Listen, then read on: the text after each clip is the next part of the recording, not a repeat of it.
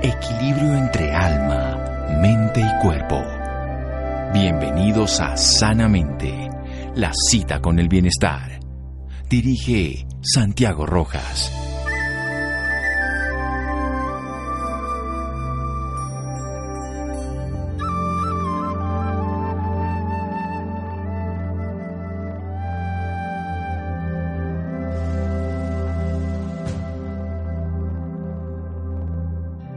La música es para el alma lo que la gimnasia para el cuerpo. Platón.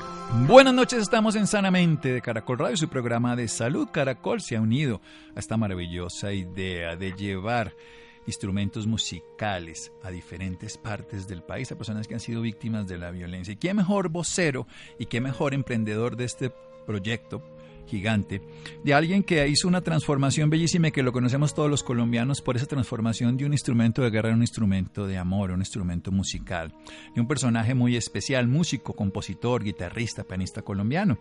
En el 2003 fundó al Batallón de Redacción Artística Inmediata, el cual involucra a varios músicos y activistas que buscan alternativas a la violencia que ha plagado, por supuesto, nuestro país, no solo nuestro país, sino el mundo entero. Sin embargo, este personaje es oficialmente un mensajero no violento. Digo sin embargo porque estando en violencia, desarrollar la no violencia es un arte textualmente. Sería lo más fácil quedarnos en el otro lugar. Las Naciones Unidas lo tiene como mensajero no violento y es un emisario de la conciencia para Amnistía Internacional. En el 2010, él y su ingeniero de audio, Julio Monroy, grabaron el álbum Las Voces del Salado.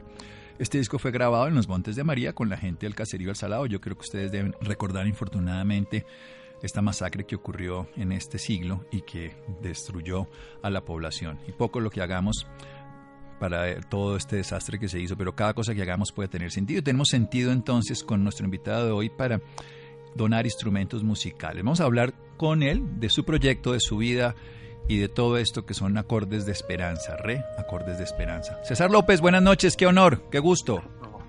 Doctor, qué, qué emoción y qué bueno poder conversar sobre este y bueno, todos los temas que tienen que ver con la música, pero sobre todo con el alma para la música. Precisamente, ¿por qué la música puede transformar esas acciones violentas, esas acciones criminales que hay en nuestro territorio? Pues yo siento que el trabajo que hacemos desde el arte tiene mucho que ver con los sentidos, con el, con el oído, con el ojo, con el, con el sentir, con el tocar, eh, desde la pintura, con lo que tiene que ver con, la, con el audiovisual, la danza, el uso del cuerpo. Y esto definitivamente es otro lenguaje, es otra manera que, que está muy lejos del discurso, está muy lejos del uso de la palabra, sino que y eso parecería llegar a capas más profundas del ser humano.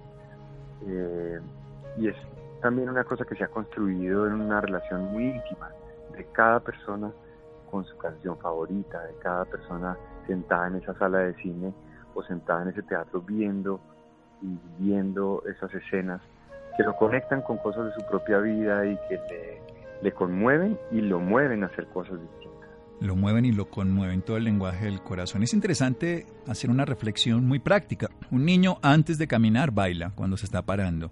Un niño antes de escribir dentro de las reglas del lenguaje que nos colocamos los humanos, él pinta, o sea, antes es un artista. Y por supuesto antes de hablar, él produce balbuceos y sonidos que son más cantos, o sea, cantamos antes de hablar. O sea, somos artistas antes que racionales, lógicos y organizados. ¿Cómo hacer para despertar ese arte precisamente constructivo y no destructivo, no violento? ¿Y cómo hacer para no perderlo a medida que nos vamos envejeciendo, creciendo, que nos volvemos prácticos en la vida, que nos dedicamos a, producir? Eh, y, que el que sea, ese artista no se pierda, no se embolate. Esa manera de ver el mundo, esa manera de sentir a las demás personas, esa manera de expresarse eh, con, sin máscaras, con, toda claridad y verdad frente a otras personas o en otras situaciones. Eh, yo pienso que ese es un, un, bien supremo que tiene el ser humano, esa es una de las grandes, eh, que será, tesoros nuestros, es el arte, la posibilidad de crear desde las emociones y de conectar desde allí también, de ser colectivos a través de las cosas que hemos podido encontrar, por ejemplo, en los museos, cuando uno ve un jarrón, una pintura, una escultura, estamos viendo a una civilización de hace tantísimos años narrándose para los que hoy estamos vivos qué pasaba allí, cómo vivían, qué sentían. Y eso mismo estaríamos o deberíamos estar haciendo los que hoy estamos para las generaciones futuras. Describen las realidades del interior. Vamos a hacer un pequeño corte aquí en Sanamente de Caracol Radio con nuestro estimado, valorado, muy importante colombiano César López, que lleva precisamente en su corazón el sonido para transformar ese ruido de las balas. Seguimos en Sanamente de Caracol Radio. Síganos escuchando por salud. Ya regresamos a Sanamente. Bienestar en Caracol Radio. Seguimos en Sanamente.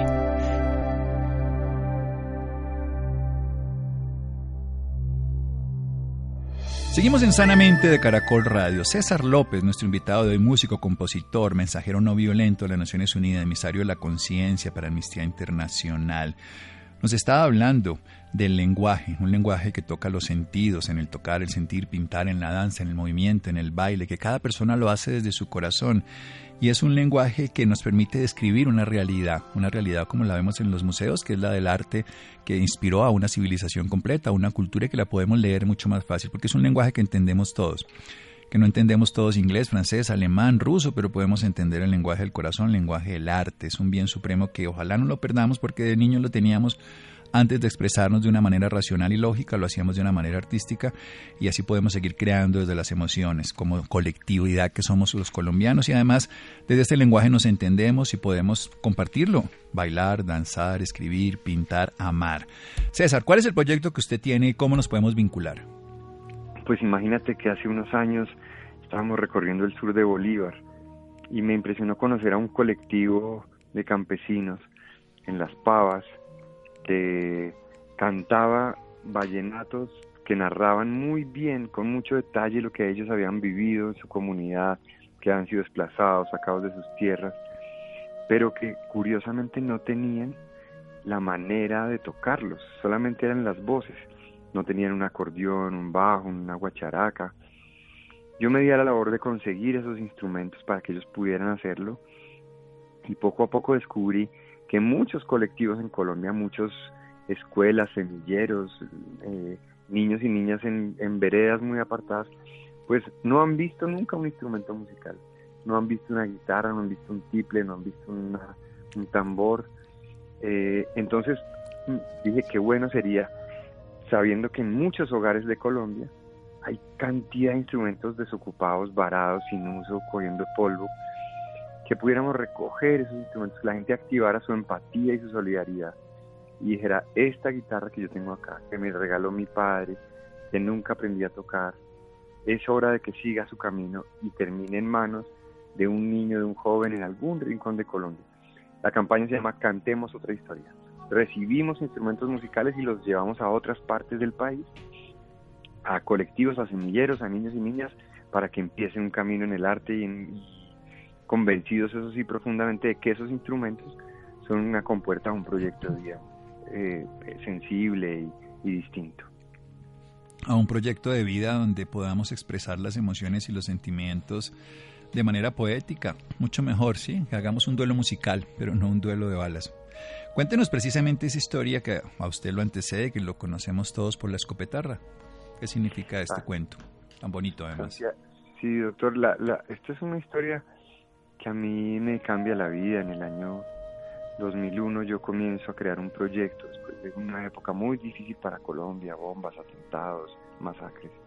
Creo un proyecto que se llamó el Batallón Artístico de Reacción Inmediata un grupo de artistas que reaccionaba cuando había hechos de violencia en los pueblos, en la ciudad. Y empezamos a salir, salíamos cada vez que escuchábamos algo así en la radio. Y salimos en enero del 2003 cuando escuchamos del carro bomba del Club del Nogal. Y cuando estábamos allí parados tratando de entrar, de acercarnos al club eh, con nuestros instrumentos, pues evidentemente había un cordón policial para evitar nuestro acceso yo trato de colarme eh, con mi guitarra y un soldado impide mi paso y me quiebra mi guitarra con su fusil.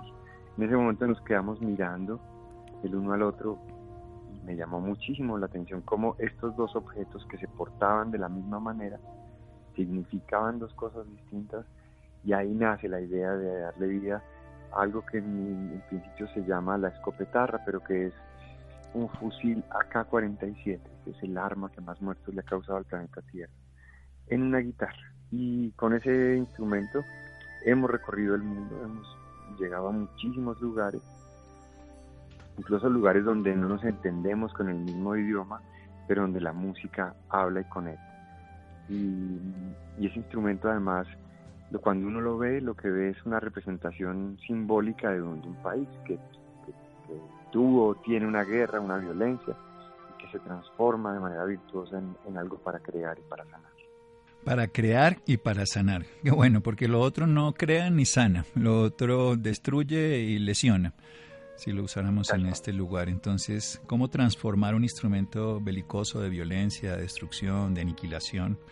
Por un instrumento de transformación, un arte sanador en este caso, que sana, que recrea, que además el simple hecho de recrearse, que es lo que gran parte de esta época navideña tiene de bonito, además del que en Colombia hacemos pues las novenas famosas, aunque se ha perdido mucho esa tradición, igual nos reunimos, cantamos, bailamos, echamos chistes, desarrollamos un arte saludable y le deseamos cosas bonitas a las demás personas. ¿Qué ha encontrado? Eh, ¿Cuál ha sido la respuesta, ese eco de este instrumento sanador y transformador?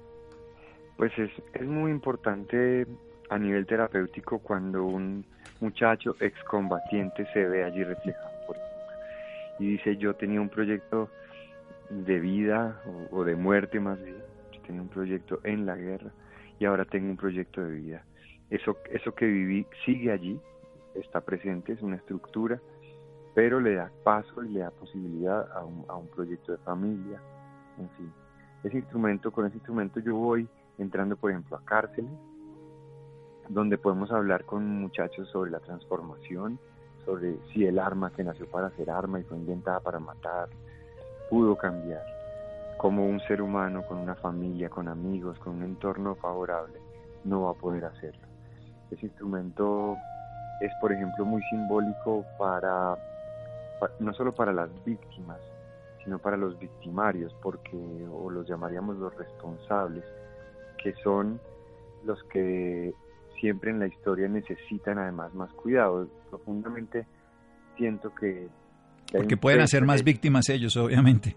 Exactamente, hay un, hay un peso allí adicional que hay que, que hay que seguir descubriendo y descubrir en ese niño, en ese niño que fueron, eh, que, que hay que terminar de sanar. Creo que cuando podemos cantar, por ejemplo, sentados en un, en un barrio, cantando con la guitarra y, vemos esas almas que se manifiestan, que gozan, que, sanan cantando, yo siento que mi labor como ser humano también se está cumpliendo. Se está cumpliendo la labor de ser un artista transformador, desde crear de las emociones, sanando un dolor, un instrumento de vida, de transformación, un símbolo para que los que han sido víctimas comprendan que se puede transformar el agresor, pero también para los agresores, para los responsables de la agresión, que puedan darse cuenta que si un instrumento se creó para destruir y se transforma, también ellos, que algún día fueron niños y tuvieron sueños y sintieron el dolor y la soledad y todo, podemos volver a transformar la agresividad en creatividad y en este caso en arte. Vamos a hacer un pequeño corte aquí en Sanamente nuevamente para seguir hablando con César López. A propósito, que quiero que nos desarrolle mejor esa idea para que nos vinculemos todos, para dar esos instrumentos que se hicieron con amor, se hicieron con sentido y que hoy le pueden servir a otros que están en la distancia y que no los tienen para desarrollar su arte. Seguimos en Sanamente de Caracol Radio. Síganos escuchando por salud. Ya regresamos a Sanamente. Bienestar en Caracol Radio. Seguimos en Sanamente.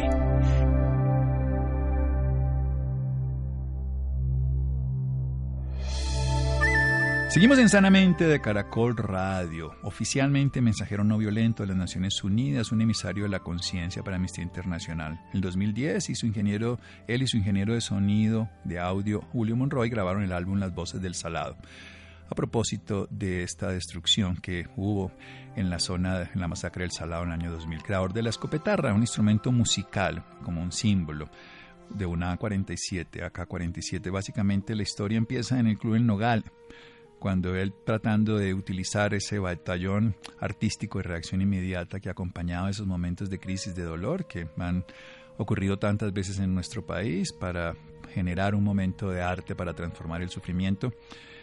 Entrando al nogal, intentando entrar con un fusil, se le destruye su instrumento, un arma que destruye un instrumento y él construye entonces de esa arma un instrumento de transformación, un instrumento de vida, un instrumento simbólico que le puede permitir a las personas darse cuenta que podemos hacer de lo que más destruye algo que construye, algo que nos genera comunión entre todos.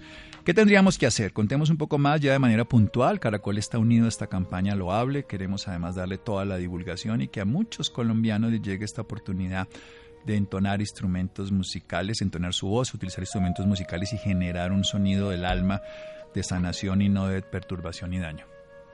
Así es, entonces este viernes 20 a las 10 de la mañana, la gente va a poder llegar a Caracol Radio en la 67 con séptima con su instrumento, con el instrumento que tiene para donar, que tiene para compartir. Allí lo estaremos esperando abajo, ahí en la plazoleta los estaremos, los estaremos recibiendo, que nos compartan la historia de ese instrumento, cómo llegó a las manos, por qué deciden donarlo. ¿Y nosotros qué hacemos? Los llevamos a un taller, vamos a revisar que estén bien, ponerles cuerditas nuevas, y el próximo lunes 23 eh, tenemos el primer viaje. La misión de verificación de la ONU en uno de sus helicópteros nos lleva hasta Icononso, Tolima, donde estaremos entregando la primera tanda de instrumentos a muchachos, niños y jóvenes excombatientes e hijos de excombatientes para que empiecen un proyecto cultural, para que empiecen a tocar estas herramientas eh, de paz. Asimismo, todo el 2020 estaremos visitando colegios, escuelas en distintos puntos del país que tienen que ver con procesos eh, artísticos, pero que tengan vinculación a proyectos sociales. Así que si la gente quiere ir, el viernes los esperamos con instrumentos. Si no, nos pueden escribir un correo, cantemos otra historia, se llama la campaña, cantemos otra historia, arroba gmail.com. Vamos, recibimos instrumento y por supuesto el, juramento, el compromiso mío es que yo no descansaré hasta que ese instrumento quede en manos de ese niño, de esa niña, que lo va a tocar y que va a hacer de esa una herramienta para el alma. Una herramienta para el alma, una herramienta de paz. ¿Quién más tiene escopetarras? Porque pues se hizo una, la tiene César, la ha instrumentado en cantidades de veces como instrumento de sanación, de transformación, símbolo de que lo que nace para destruir aún puede llegar a ser constructivo. Pero ¿quién más las tiene? Hay sobre todo cinco escopetarras muy importantes. La que está en el Museo Gandhi en Nueva Delhi, que la recibe la nieta de Gandhi hace cuatro años. Eh, la que está en la UNESCO en París, la que está en las Naciones Unidas en Nueva York, la que está en la Casa de la Cultura en Berlín eh, y la que está en las favelas de Río de Janeiro eh, en Brasil, siendo también una herramienta para ayudar a sacar muchachos de las pandillas y ponerlos a estudiar música. UNESCO, Museo Gandhi, la ONU, la Casa de la Cultura de Berlín y las favelas de Río. Bueno, esto sí que es internacional, en todos lados del planeta, por decirlo de una manera simple.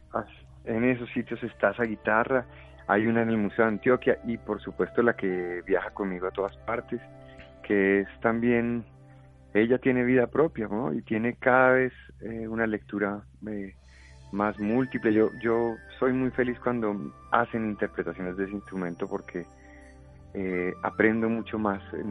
Quiero contar esta anécdota breve y es que tocamos en la, en la Asamblea General de las Naciones Unidas en Nueva York hace unos años y al final se me acerca el delegado de Uganda y me dice, quiero que sepas que yo estaba de rodillas en el piso hace 15 años y me tenían con un fusil AK-47 puesto en un oído. Yo tengo que decirte que hoy, después de este concierto, estoy de nuevo de rodillas con un AK-47 en los oídos. Y eso, eso para mí es muy importante, recoge el, sentido de ese instrumento que hemos creado.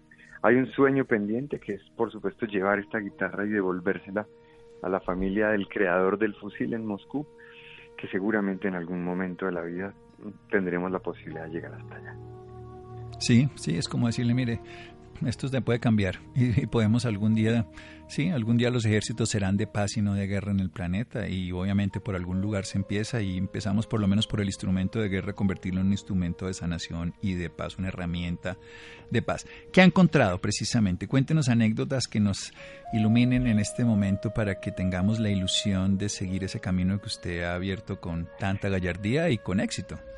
Yo, yo encuentro permanentemente gente que lo que está esperando es, es expresarse, tener la posibilidad de decir lo que siente, no de decir lo que piensa, sino lo que siente realmente. Pienso que cuando han tenido la posibilidad de, sacar y de poner sobre la mesa su rabia, su miedo, su desesperanza, empiezan a, a, una transformación inmediata que, que empieza hacia arriba y yo lo veo pasar cuando, cuando tengo testimonios cercanos. Tengo muchas letras de canciones que han nacido en patios de cárceles, jóvenes que pasarán el resto de su juventud en las, en las cárceles, pero que aunque tienen presa el alma, el cuerpo, tienen el alma libre y que eso les permite seguir soñando y seguir imaginando futuros y mundos posibles.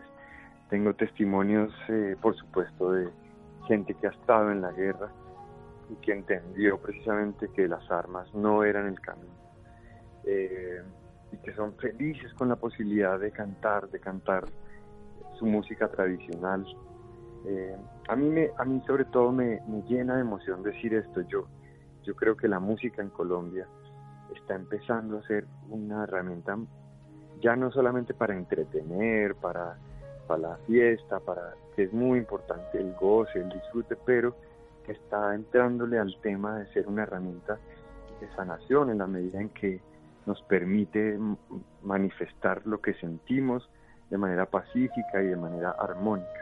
Esas dos palabras, armónica y pacífica. Además, sí, somos instrumentos que estamos desordenados, desalineados, en este caso desafinados y lo que hace este instrumento externo es armonizarnos nuestro mundo interno porque expresamos de una manera saludable las emociones.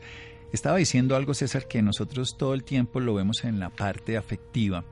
Es que la mayoría de los seres humanos nos comunicamos sobre aspectos que no son lo que realmente somos. Quiero decirlo de una manera más simple. llegamos a la casa por la noche y le preguntamos a la esposa, ¿cómo te fue? ¿Qué hiciste? ¿Conseguiste la plata? Eh, ¿Lograste tal cosa? Pero no le preguntamos, ¿cómo te sientes? ¿Cómo te sentiste? ¿Qué has sentido? Y eso hace que rompamos las relaciones porque las relaciones se construyen desde los sentimientos y por eso nos matamos por lo que sentimos. No, ni siquiera nos matamos por lo que hacemos. Terminamos haciendo eso porque no sentimos. ¿Cómo, cómo expresar esas emociones a través del arte? ¿Cómo expresar ese sentir? Cuéntenos un poco más que usted es el que sabe. Definitivamente nuestra invitación es esa, doctor, es siempre a conectar con las emociones. Sabemos que cuando alguien acciona un arma, cuando alguien dispara o lanza un puño o dice una palabra en una discusión que no es eh, constructiva, antes de eso hay una decisión. Ahí, alguien tomó la decisión de hacerlo. Pero antes de eso hubo una emoción que detonó todo esto, que, que, se cruzó. Entonces por eso creemos fundamental para detener la violencia que nosotros podamos eh, hablar con ese ser humano emocional. Y ese ser humano emocional que usted, por supuesto, nos ha enseñado durante tantísimos años, tiene que ver con todo lo que nos ha pasado, no solo en esta vida, sino en las, en las, en las pasadas y en nuestro árbol genealógico, que tenemos con una carga profunda. Y la sociedad incluso está incrustada en nosotros, la cultura, las creencias. Está todo ahí en, en escena cuando, cuando algo pasa. Entonces, claro, sería un trabajo demasiado amplio, pero que tenemos que empezar a hacerlo por lo menos conscientes de crear una generación de niños y niñas mucho más sensibles, conscientes, sanos, protegerlos, acompañarlos. Creo que eso que podamos hacer, todo lo que podamos hacer por estos niños, es lo que nos previene de la violencia y de la guerra en años futuros. Sí, es la transformación del hacer desde el sentir, desde el sentir para transformar el sentir, entonces transformamos el hacer ya no con violencia, sino con una creatividad y con un juego y con además unos duelos en el sentido específico de arte y no de destrucción. ¿Y dónde, dónde queda precisamente toda e, esa sensación de miedos cuando se sienten de acercarse a, unos, unas personas que han sido violentas o han sido violentadas a través de palabras que no se pueden decir y se puede hacer con el arte? ¿Se ha construido en esas comunidades alguna forma de hablar, de dialogar, de hablar en el sentido musical? que haya podido generar ya resultados que usted pueda contarnos? Alguna vez estábamos tocando en, en una cárcel, eh, en, una, en la cárcel de Manizales, y yo le decía a un grupo de internos que estábamos allí sentados, ustedes se imaginan que, que el niño que ustedes fueron cuando tenían 10 años entrara a visitarlos, ¿qué les diría? ¿Qué les diría a ese niño si se sientan aquí en el patio a conversar? Y es impresionante ver a, muchos de ellos derrumbarse y llorar. Un muchacho que así que es el rudo, que era el chacho del barrio, ¿no? El que estaba armado, el que hacía todas las... Eh, porque es que yo estoy convencido de que de todas formas dentro de todos nosotros habita pues todo lo malo y todo lo bueno. Y, Solo potencialidades. exactamente, esos seres humanos están, están ahí vivos. Lo que pasa es que ponen en escena todo el día eh, la cara que necesitan para sobrevivir. Y, y yo estoy convencido de que podríamos hacer muchas cosas si hablamos con esos niños interiores que hay en cada uno de quienes hoy toman decisiones desde el poder o toman decisiones desde la empresa o toman decisiones desde la violencia que, que, podrían transformar la vida de mucha gente. Sin duda, si volvemos a encontrar ese niño que sentía y que no tenía un lenguaje ni una coherencia que hoy estructura para encubrir, ese intelecto que además nosotros defendemos tanto el intelecto como un modo de desarrollo que nos ha permitido, sí, tecnología y muchas cosas, pero nos ha alejado de lo que somos, seres humanos sintientes, seres humanos afectivos, seres humanos emotivos y seres humanos sensibles que seguimos siendo niños aunque nos hayamos cubierto del intelecto y de muchas otras capas. Una propuesta honesta, sencilla y además con un compromiso de un personaje que lo ha mostrado a través de los años que lo cumple, de llevar en este caso no solo la música y la escopetarra, sino instrumentos que podemos donar. Así que este viernes, aquí a las 10 de la mañana, aquí en Caracol, me refiero 67 con séptima, ahí directamente va a estar César para recibir, para escuchar la historia de cualquier persona que tenga un instrumento que no esté usando o que lo quiera compartir. Si lo está usando mejor porque va a seguir siendo usado. Y esa es una herramienta de paz, nos va a contar la historia. Y si no puede venir, pero quiere comprometerse en que estos instrumentos lleguen a cualquier lugar de Colombia, cantemos otra historia arroba gmail.com. ¿Qué más podemos decir de esta campaña que se nos acaba ya nuestro tiempo musical, pero no la ilusión de que se amplíe la campaña? No, yo creo que estas campañas y estos ejercicios y estos esfuerzos, que en este caso son míos y de un grupo de gente, tienen que ser inspiradores para otra gente que, que tiene proyectos, que tiene ideas, pero que no las materializa. Es tiempo de que cada una de esas ideas salga y busque camino y busque encontrarse. Yo quiero, mi sueño es que esta campaña inspire a otros y a otras a seguir haciendo más cosas. Bueno, sin duda va a inspirar a muchos más. Inspiró a Caracol, nos inspira a nosotros y va a inspirar a muchos corazones bondadosos, pero también a corazones prácticos, porque si el instrumento no, no está entonado, así que me, gusta mucho esa película de Toy Story, que esos juguetes que no se juegan, que ellos están hechos para ser entonados y, y en este caso para que un niño que está teniendo la posibilidad de desarrollar sus dones en cualquiera de las direcciones, ya sea la que quiera, pues que pueda utilizarlos a través de un instrumento musical, ser constructivo, ser creativo, ser transformador y generar herramientas de paz, que no haya necesidad de hacer escopetarras, o sea, que las que existen y se creen maravilloso, pero que no tengamos que hacerlas, sino que ya solo construyamos instrumentos musicales. ¿Qué más proyectos tiene precisamente a mediano y a largo plazo en la vida César? Bueno, pues yo estoy cada año con mi 24-0 que es el intento que hacemos de tener a través de la música 24 horas con cero muertes violentas o con cero violencia, que lo hacemos cada octubre. Saqué este año un disco de piano que se llama Victoria, que es mi décimo disco como artista independiente, que es, eh, son melodías que de alguna manera se construyen después de los viajes, después de esos viajes donde descubro la realidad del país y regreso a una casa con todas estas emociones y eso se vuelve se vuelve música, se vuelve piano. Eh, y para el 2020 nosotros queremos seguir grabando música que construya esperanza, música que, que, hable de cosas, de oportunidades de universos distintos, seguir repartiendo instrumentos, seguir buscando las, las 24, 48, 72 horas sin violencia y por supuesto ojalá llegar a Moscú con esos con esa escopetarra para, para mandarle al mundo una moraleja. Yo siento que símbolo grandísimo. Pudiéramos, pudiéramos decirle, este señor se inventa esta arma en la flor de su vida. Cuando él ya está viejito ya, y, el instrumento regresa a él convertido en algo para la vida, al borde de la muerte. Eso es, un mensaje que podría ser universal y que también es bonito que Colombia es un país que, que propone cosas a la humanidad para sanar la, la, ira, el odio y la violencia.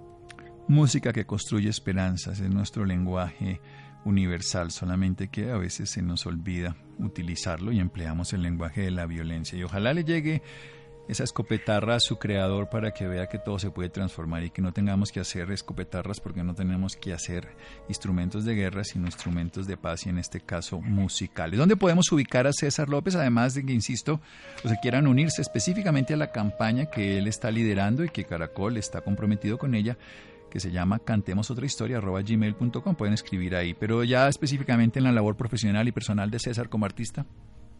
Sí, yo estoy además siempre ahí abierto a la construcción, a la conversación, estoy en las redes sociales, en el Twitter estoy arroba hasta vida, en el Instagram César López 1 y en el correo que me quieran escribir eh, propuestas, ideas, críticas, siempre se reciben. César López Música arroba gmail.com. César López Música arroba gmail.com. Ahí tenemos un correo directo en Instagram César López 1 y arroba hasta vida desde el Twitter para los seguidores de una música para el alma, de un bien supremo, un lenguaje creativo donde no se pierda el sentido de lo que somos, de esa esencia, de ese corazón activo, de ese niño que aún sigue viviendo en nosotros y que a través del arte se expresa. César, un abrazo y muchas gracias y ojalá muchas más personas se vinculen no solo a su campaña, sino que hagan campañas similares y más poderosas para que hagamos arte y no guerra.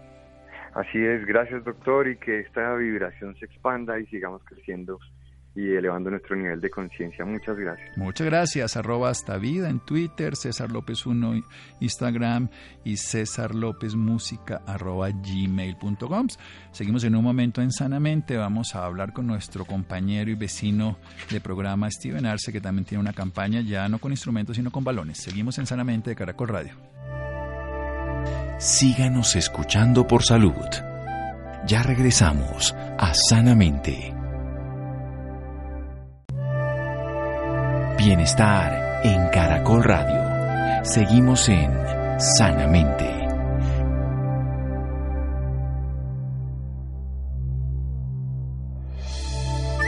Seguimos en Sanamente de Caracol Radio, aquí con nuestro vecino que todas las noches antecede nuestro programa nos lo ambienta para que la gente se quede entusiasmado, además está feliz, está botando la casa por la ventana, ganó su equipo del alma, sufrido, merecido, hay que felicitarlo aquí al aire, pero sobre todo agradecerle eso que está haciendo por tantos niños. ¿Cómo es la historia, Steven Arce, querido Steven?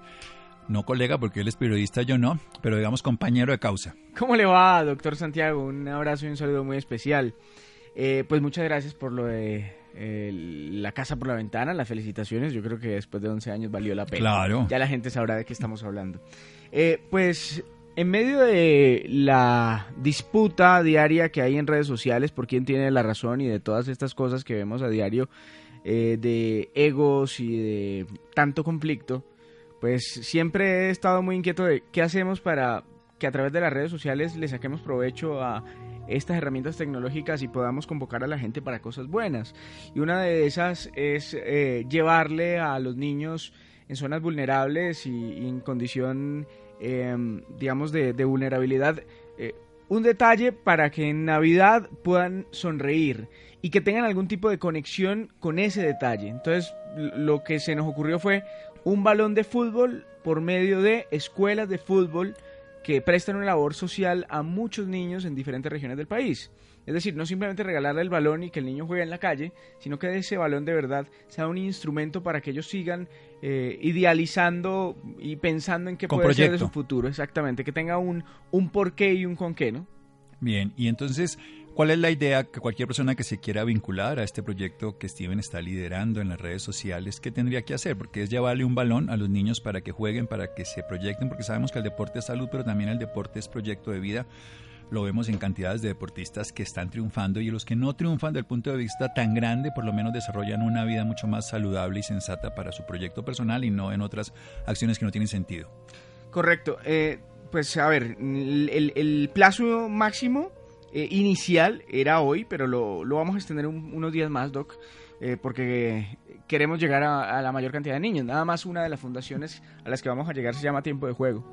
Es en Cazuca, a las afueras de Bogotá, entre Bogotá y Soacha. Eh, ellos han hecho una labor muy bella. Más de 1.500 niños son atendidos allí.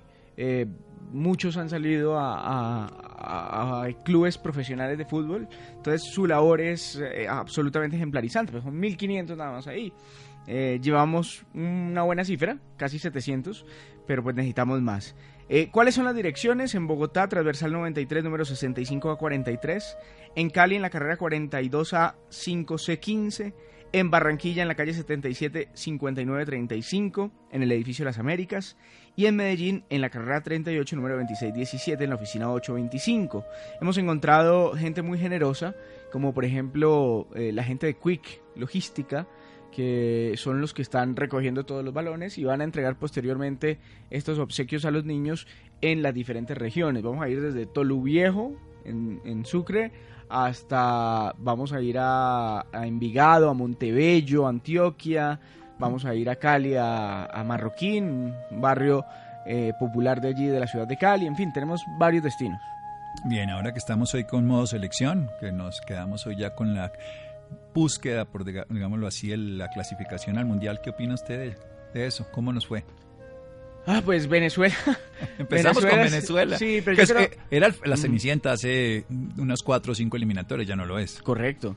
Pues, a ver, de todas maneras creo que es mejor reencontrarse ahorita que después, ¿sabe, doctor Santiago? Porque me parece que tiene una generación de jóvenes muy interesante que ha sido subcampeona del mundo y que ahorita mismo está en proceso de maduración. Hubiera sido yo creo que un poquito más inconveniente encontrarse con unos subcampeones del mundo en dos años más maduros, en clubes de pronto más competitivos, ya por fuera de Venezuela o por fuera de Sudamérica, quizás en Europa. Eh, yo creo que este es un momento interesante para encontrarnos con ella y un momento muchísimo más interesante para encontrarnos con Chile en la segunda fecha, porque Chile sí que está en reestructuración en este pues momento y ojalá no le, no le demos tiempo, dos, tres años, bueno, dos años y medio dura la eliminatoria para encontrarnos una Chile ya madura y con un técnico tan capaz como Reinaldo. Bueno, confiemos a que podamos entonces con esos balones tener más jugadores de la talla internacional como James, como Falcao, como cualquiera de los grandes campeones que tenemos en Colombia. ¿Cuáles son las redes de Steven? Que obviamente aquí en Caracol todo el mundo las conoce, pero de pronto alguno que oiga nuestro programa y que llegue tarde y no haga la larga, entonces que conozca para que no, Además, permítame saludar a mi mamá eh, que siempre escucha su programa. Ay, qué honor. Lo escucha más a usted que a mí. no, eso sí no le Saluda a doña Maris, ¿cierto? Arroba Steven Arce es mi cuenta de Twitter. Sí, Steven Arce con S y con V de vaca. Exacto. Para que quede claro. Y, y ahí cualquier persona puede seguir esto que me parece bello. Aquí estamos en, hablando de regalos y a veces uno da regalos porque le toca darlos, pero este regalo va a seguir rodando durante mucho tiempo y seguramente en ese corazoncito de ese niño que se va a mover detrás de una pelota va a haber una ilusión que se puede cumplir. Y las personas van a poder mandar los regalos hasta el 23. Sí, más o menos hasta el 23, eh, para que nos dé tiempo de, distribuirlos eh, como, como debe ser. Sí, además para que les llegue de Navidad o les llegue después, pero que les dure siempre. Mm. ¿Y son balones de qué características? No, Doc, eh, son, son balones, digamos, de fútbol. hay balones, ahorita hay una feria del juguete en Bogotá. me fui este fin de semana a comprar algunos y, encontré unos de muy buena calidad de 20 mil pesos. Que son, son balones que eh, lo elemental ¿no? del balón. Eh, un balón que, que, dure, que tenga algún tipo de resistencia eh, y que sea cómodo para patear. ¿Usted se acuerda de los Mi Casa? Sí, por supuesto. Afortunadamente ya no los venden porque son durísimos. Y, normalmente le quedaba a uno las manos rojas por lo menos dos horas. ¿Se tapaba o qué? me mandaban a tapar. Ya usted sabrá cuáles son mis condiciones futbolísticas, doctor. Por eso se dedicó al periodismo y a hablar de los jugadores. sí, sí.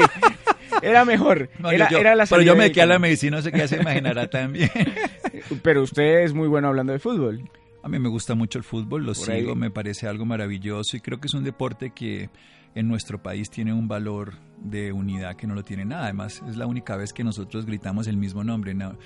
Usted es rojo, yo mm. azul y hay otros de todos los colores, pero siempre somos amarillos. Completamente, y gritamos el mismo, tiene usted toda la razón, el, el mismo himno que lleva por título gol. Entonces es, es un tema maravilloso. Y aparte en Colombia, eh, lo que estamos viendo constantemente es que es un camino también para eh, alejarse de la pobreza extrema y de condiciones adversas, difíciles en las que nacen muchos niños. Sí, yo sí creo, y el fútbol, y lo vino, por ejemplo, con Cuadrado, como él podía ser cualquiera de otros que se metieron por otros caminos y decidió ser futbolista y además ellos le han ayudado, ayudado a tantas otras personas. Por eso me parece muy bonito que ruede este balón, que movamos el corazoncito y que le ayudemos a las fundaciones. Insisto, no es a Steven, a las fundaciones y a los niños, solamente que Steven está haciendo la labor de acordarnos a los seres humanos de que podemos ayudar. Bueno, Steven Arce, arroba Steven Arce, y aquí en Caracol lo escuchan antes, incluso la mamá, lo escuchan antes de este programa. Llegamos al final de Sanamente, entonces muchas gracias Steven. Muchas gracias, doctora. A, a Laura, Santiago, a Jonathan, a Ricardo Bedoya y a Rodríguez, que con una voz en el camino con Ley Martin. Regalen más. Buenas noches.